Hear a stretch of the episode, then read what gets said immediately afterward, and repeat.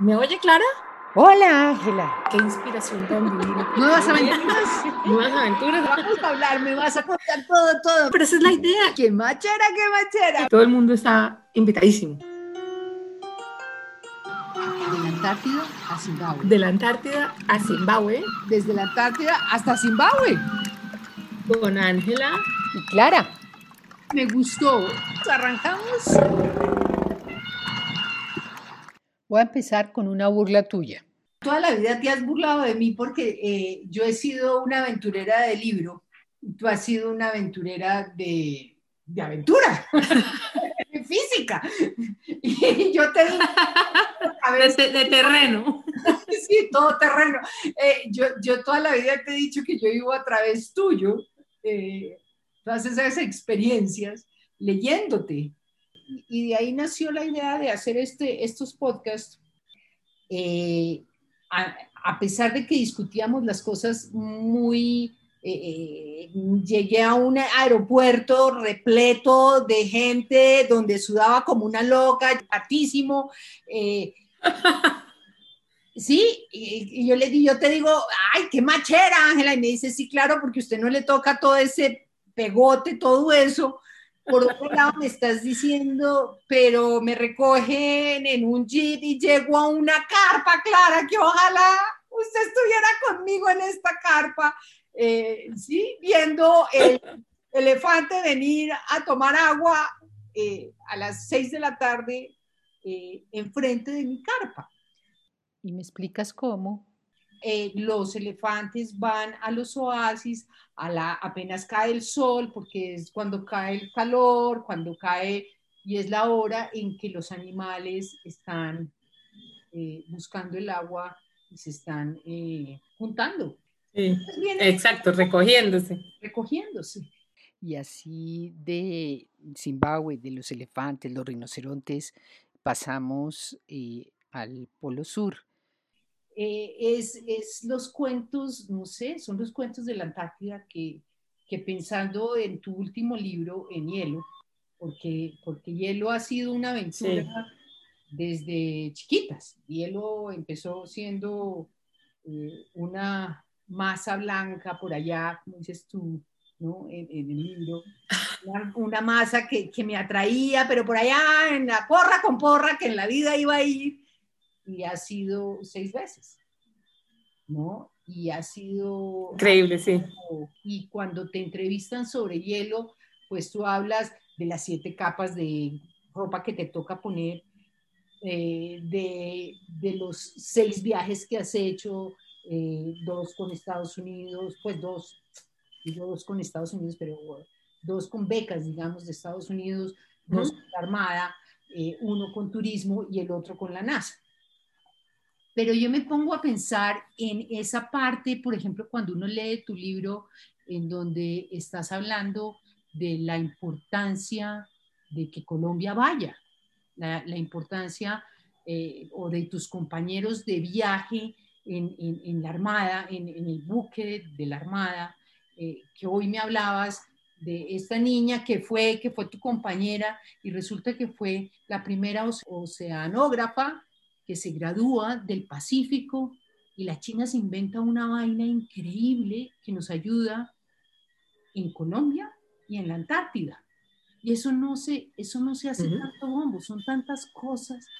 Eh, es el pensar que siempre me impactó en, en, el buque, en el ARC 20 de julio, que fue hecho para eh, aguas templadas, que tú dices, eh, cálidas, tropicales, y, lo mandan a estas aguas frías, eh, gélidas, y, tu compañera, tú me contabas, tenía un estetoscopio para oír cómo crujía. Y eso es ciencia. E, e, esa, ese descubrir, ese, ese investigar esos pequeños ruidos, esas pequeñas cosas, ay, como que, ¿no? Entonces, por eso es que queremos sí. ¿no? Entonces, eh, cuéntanos eh, por qué la Antártida y qué es la Antártida, porque qué es. Ay, qué delicia conversación. Contémonos qué es la Antártida, qué es ese misterioso continente blanco. Ay, sí. ¿Y qué es para ti? La Antártida. A mí me gusta, primero que todo, el nombre, ¿no? Es lleno de ah, es Antártida, es como una cosa como suena bonito, así, ¡pum! Se usan los dos nombres. Antártica es más como el, como el adjetivo, la península antártica, la belleza antártica, el mar, pero el continente como tal es la Antártida. Ah, ok. Entonces eso es lindo y es un nombre lindo. Para mí es un, es un paisaje como tan especial, tan diferente, tan misterioso todavía, ¿no? Para mucha gente, eh, que es, de hecho, es como más como un, como un estado mental, como me gusta a mí decir, como lo he escrito en el libro, es como, es casi, el continente entero es como una metáfora, es como, es, es, es una tierra como tan más allá y al mismo tiempo tan importante porque preside todo lo que pasa en la, en la Tierra desde el punto de vista del clima. Ella es la dueña de nuestro clima, ella es como el aire acondicionado, esa gran masa de hielo allá, que para muchos es como, como que no pensamos en eso, ¿no? Pero al mismo tiempo está llena de secretos, ella misma es un secreto. Claro, últimamente hemos podido entenderla eh, muchísimo más, pero para los países tropicales como Colombia, todavía la Antártida es como un gran signo de interrogación para la gente del común, la gente que está en su, pues trabajo diario, que la gente con la que te cruzas en la calle, eso es una cosa como Marte. Pues es que Ángela, el otro día oía una conferencia, eh, una conferencia, un webinar de, de, educación de una niña con un PhD en educación WOW, en que decía que no entendía por qué le enseñaban a los niños sobre las estaciones si en Colombia no había estaciones. Y, a mí me provocaba eh, insultar a esta niña, porque decía, miércoles, vivimos en, en, el mundo, en el planeta Tierra, eh, y usted tiene que saber dónde está parado. 472, ¿por qué? ¿Por qué Oficina de Postal de Colombia se llama 472? Son 4 grados latitud norte, 72 grados longitud occidental. Esa es nuestra posición geográfica en el, en el mundo. Estamos perdiendo, sí, perdimos la geografía. Sí, estamos tan lejos y al mismo tiempo estamos muy lejos, pero, eh, pero no, eh, Antártida está a la vuelta de la esquina, la es como si estuviera en la cuadra de al lado, y no solo la Antártica, sino el Ártico. E, esa es la otra cosa, ¿cierto? Es ese, ese otro gran equivalente, que también tenemos que empezar a pensar en cómo hacemos una, una serie de expediciones para ver qué se nos ocurre, porque el país sí tiene interés estratégico también en explorar el Ártico. Es, es, completamente distinto, pero, pero en influencia climática pues es parecido, aunque la Antártica es la reina de todos porque hay mucho más hielo. Entonces eh, ella comanda, comanda pues lo que pasa aquí en términos de clima, las corrientes del mar que vayan el, el Pacífico y también el Atlántico colombiano. Pero la Antártida para mí es esta eh, es, esta cosa como mítica con la que yo soñaba desde que yo era chiquita. Me acuerdo que yo tenía las fotos de los artistas de cine del momento con los que todas soñábamos. Entonces yo tenía folders de fotos de los artistas, pero también tenía fotos de algunos exploradores, como pues los antárticos, los exploradores que descubrieron el Polo Sur y otros, y que pues, eh, pues los tenía allí como si fueran estrellas de cine y los veía y como que tenía estos pensamientos de, de, de romance sobre la exploración. Yo decía, Dios mío, si pudiera yo haberlos acompañado, hubiera sufrido muchísimo si los hubiera acompañado, porque esa gente le, fue, le dio muy, duro lo que, lo que lograron, lo lograron a base pues de, de unos sacrificios enormes.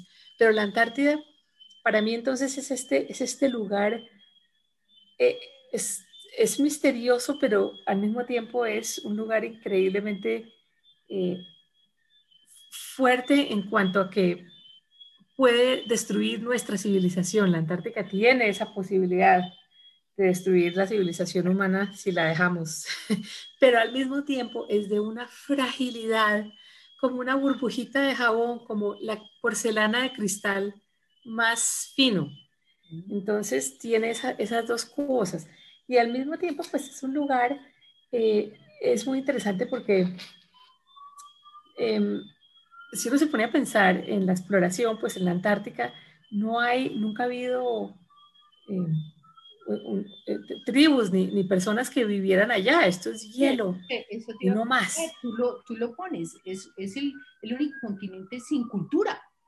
Eh, como nunca ha habido culturas ni personas ni personas nativas que guiaran a los exploradores como los guiaron a los exploradores que descubrieron lugares en, África, en América, eh, en, cualquier isla, siempre había poblaciones nativas.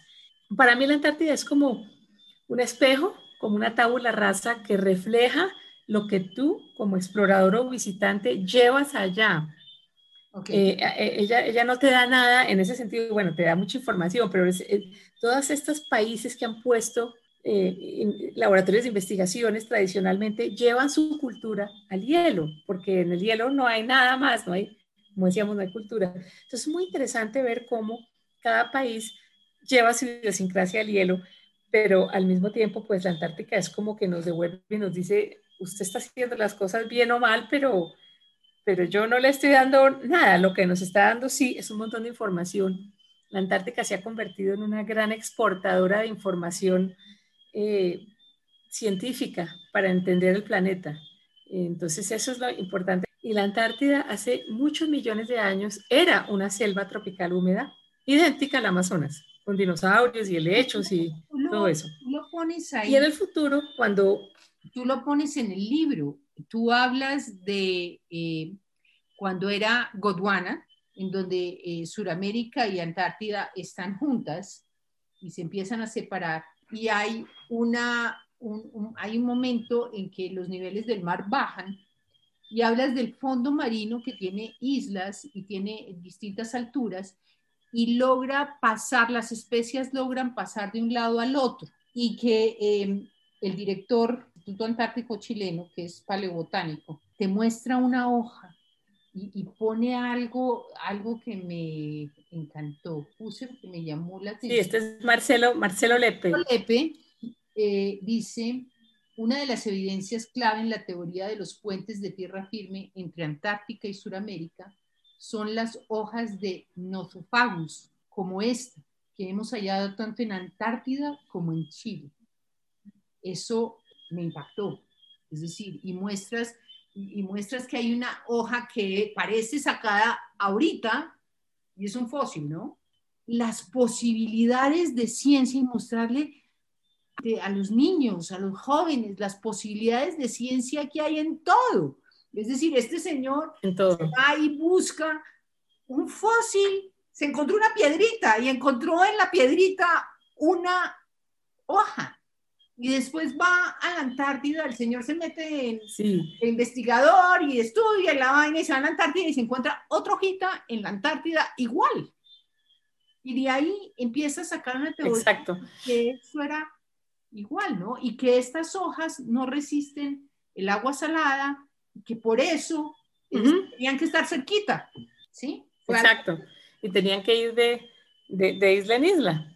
Y es increíble porque la Antártida, pues era, como tú bien lo dices, un continente sólido. Gondwana era una cosa enorme, era la Antártida más Suramérica, más África, más... Y entonces eso se empezó a fragmentar como quien, como una galleta que se, que se, parte. Esa, esa rotura duró muchos millones de años. Y entonces después de, después, producto de eso, pues entonces África y Suramérica se separaron, pero eso es claramente, si uno ve los perfiles de del Brasil y de por allí del, Congo, en África, pues eh, eso encaja como un rompecabezas. Y entonces la Antártida estaba pegadita a Sudamérica y, se fue partiendo y se fue aislando. Entonces, efectivamente, eh, eh, como eso está lleno de hielo, todavía es muy poquito lo que podemos excavar y saber, porque es que es difícil excavar en la Antártica por eso, ¿no? Entonces es más fácil hacerlo en Chile, donde y Argentina, donde uno ve todos estos fósiles. De esto, luego la idea es... Acabas de hablar, de esto que acabas de decir. Sí. Tienes una metáfora que me encanta y te imaginas por qué me encanta. y es sobre la creación de Miguel Ángel en la Capilla Sixtina. Ah, sí, sí, sí. Metáfora de eh, la creación, cuando están Adán y Dios, que eh, no se tocan los dedos, casi se tocan los dedos, pero no se los tocan. Y dices que eso es la, eh, en la punta de Ushuaia, es decir, la punta de Chile, Argentina, con la península antártica. Esa, esa metáfora me, mejor dicho, sí. Hoy me quiero separar, pero me estoy separando, pero no, estoy junta, ¿no? Y lo, es exactamente eso, y lo lindo es que igual que el hombre se alejó, es cierto, Dios lo creó y, y ya como quien dice que le dijo, bueno, haga su propia cosa que yo me voy, uno como que siente que se está alejando lo mismo, la península antártica y Sudamérica se están alejando poquitico, eso se sigue moviendo. ¿Se siguen moviendo? siguen alejando. todo, uno tiene que pensar que en la Tierra todos los continentes están en constante movimiento. Eventualmente, mm, eh, eh, los continentes se van a volver a juntar. Eh, quizás vamos a tener, sí, dentro de millones de millones de años, todo eso se mueve. Hay que pensar en los continentes como si estuvieran, como si fueran bloques de madera encima de una, de una capa de gelatina. Y la capa de gelatina es el magma de la Tierra y por debajo entonces hay arequipe líquido pero la gelatina se mueve sobre ese arequipe y los bloques de madera, que son los continentes, se mueven allí y se siguen moviendo. Entonces, eh, eso es muy interesante, cómo se mueve. Y de la misma manera, eh, relacionado con eso, están las montañas que siguen creciendo, los Andes siguen creciendo por esa razón. Em, entonces, eso es muy interesante. La Antártica, pues, se separó pues, de, de, Gondwana, se fraccionó.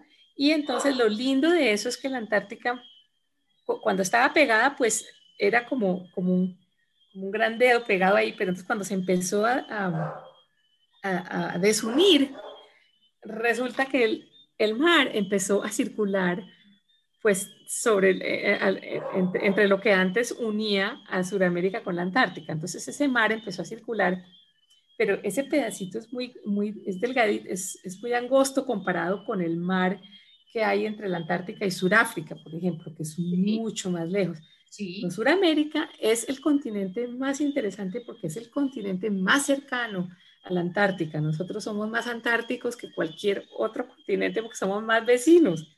Claro. Bueno, entonces, esa es una belleza. De América tiene esa belleza. Entonces empezó a dividir aquello, a, a separar aquello, y el agua empezó pues a circular. Y esa agua mm, cuando, cuando uno mete un montón de agua a través de un canal, si el canal es chiquito, el agua como que circula más rápido y con más fuerza. Eso es pura física. Sí. ¿No? Entonces, claro, esa agua empezó a, meterse por entre ese pedacito que ahora se llama el estrecho de Drake, mm, que es, entonces, eh, que, que por eso es un agua tan violenta, porque esa es, es, un lugar donde se unen todos los océanos de la Tierra. Ángel Orum, pero eso quiere decir que si me meto por el estrecho de Drake, es decir, si voy por el lado de Punta Arenas hacia la península, es mucho más fuerte que si voy, digamos, de Nueva Zelanda hacia McMurdo. Es más largo, eh, Nueva Zelanda McMurdo, pero, pero más suave. Claro, claro que son mares difíciles. Puede ser más suave porque el estrecho de Drake por eso tiene esa fama entre los marineros. Es el, el mar más peligroso y más asustador del planeta. Por esa razón, las olas en el estrecho de Drake, donde se acumula toda esa agua, pueden llegar a ser de 14 metros de altura, que eso es una cosa muy fuerte.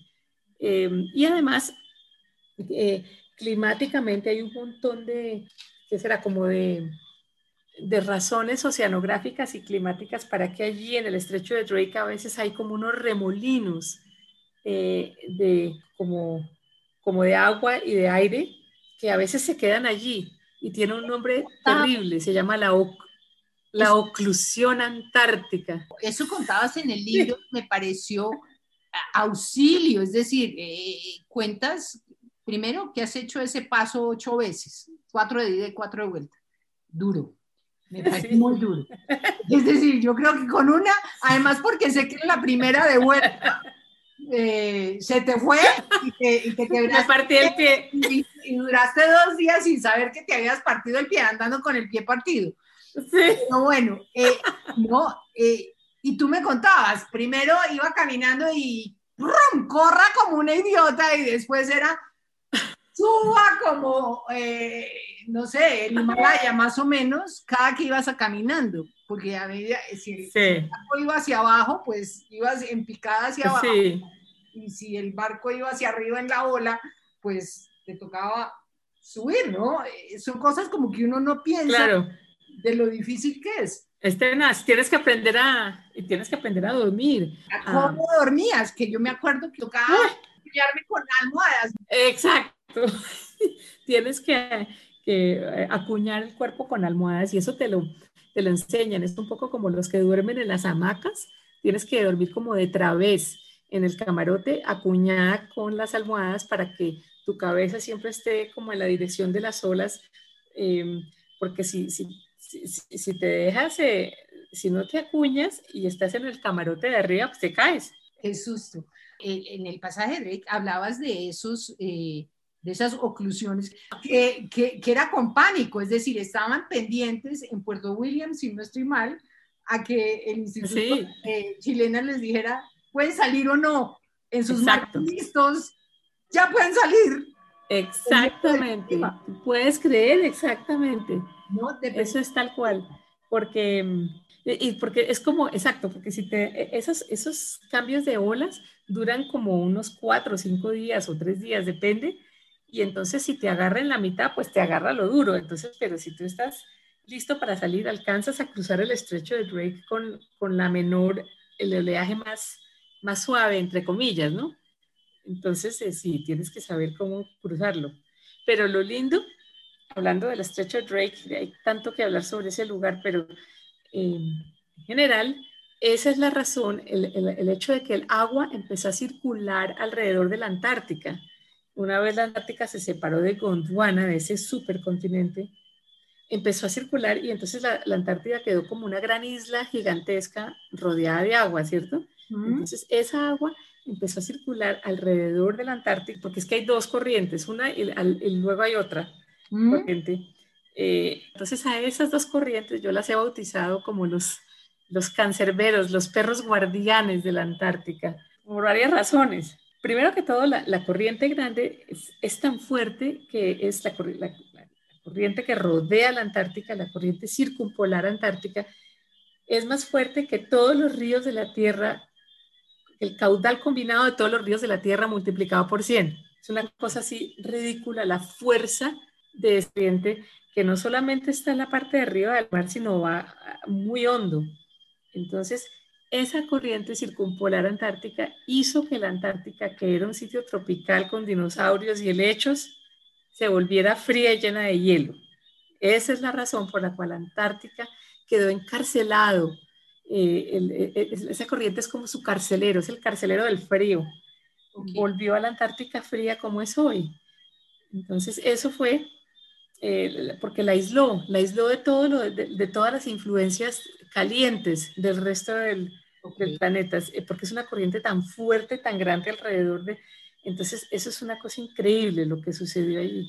Ahí en millones de años. Y si uno la ve desde el punto de vista submarino, la corriente es tan poderosa. ahí convergen todos los océanos. Estamos convergiendo Índico, Pacífico, Atlántico, ¿no? Todos están llegando. Sí, en lo que el Atlántico pues se mezcla. Y, se, se revuelven. Todos los, océanos. Y ahí se revuelven. Se revuelven. Ahí. Ahí se revuelven y entonces tienen esa gran fuerza. Y eh, lo interesante es que de ahí para abajo, del punto de vista de, submarino, esa corriente también sigue siendo fuerte. Y sigue siendo tan fuerte que esa es la razón por la cual en la Antártida no haya langostas del Caribe, ni, ni animales, ni animales, digamos, que están subtropicales o incluso cierto animal, eh, porque simplemente para esos animales esa corriente es como si se estrellaran contra una muralla de cemento. No, no pueden pasar, simplemente no pueden. Pero ¿qué pasa? Algo raro está pasando con el cambio climático. Y es como si a esa gran muralla de agua le hubieran hecho huecos con un queso suizo. Se está debilitando tal vez un poquito esa corriente circumpolar y entonces algunos animales han empezado a llegar a la Antártida animales que no tienen nada que ver allí, quizá hayan logrado burlar esa corriente. Por ejemplo, hay una, especie de cangrejos que esos cangrejos andan por el fondo y se encontraron unos cangrejos en la Antártica que no tienen nada que ver. Eh, hay otros animales que han hecho como balsas de, de vegetales y llegan allí como náufragos. Entonces, eh, la Antártida, pues eh, el planeta es un sistema viviente, ¿cierto? Siempre está cambiando, siempre alrededor de los miles de años, millones de años, de está cambiando. ¿De qué viven esos animales? Porque No, pues algunos se mueren, no se sabe, eso es un fenómeno tan nuevo, es un fenómeno muy nuevo. Lo están estudiando, algunos morirán, algunos no, pero vamos a, se trata de ver si esos animales sobreviven, pues es posible que lo hagan a base, a base de dañar los animales que están allí ya. Es una especie invasora, es un conquistador. Entonces ahí es donde empieza a cambiar todo el ecosistema. Por ejemplo, la Antártida siempre ha sido blanca, pero últimamente los bordes se están volviendo verdes. las bordes del continente, sobre todo de, las, de algunas islas, están ya llenos de lo que siempre ha habido, que son musgos, pero estos musgos ahora han empezado a avanzar y una de las expertas colombianas está haciendo un mapeo con dron aéreo sobre la colonización de estos musgos y efectivamente hay pedazos de estas islas que parecen Irlanda, verdes.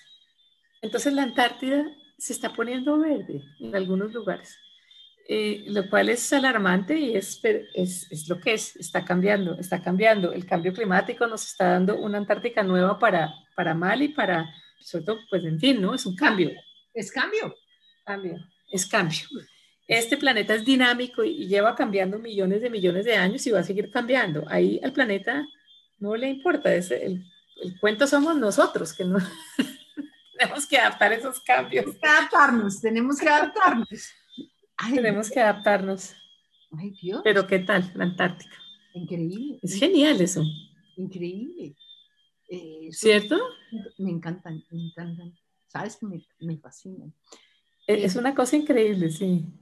Y espero que les haya encantado a ustedes. Seguiremos eh, con nuestras charlas de ciencia entre Ángela y yo. Un abrazo.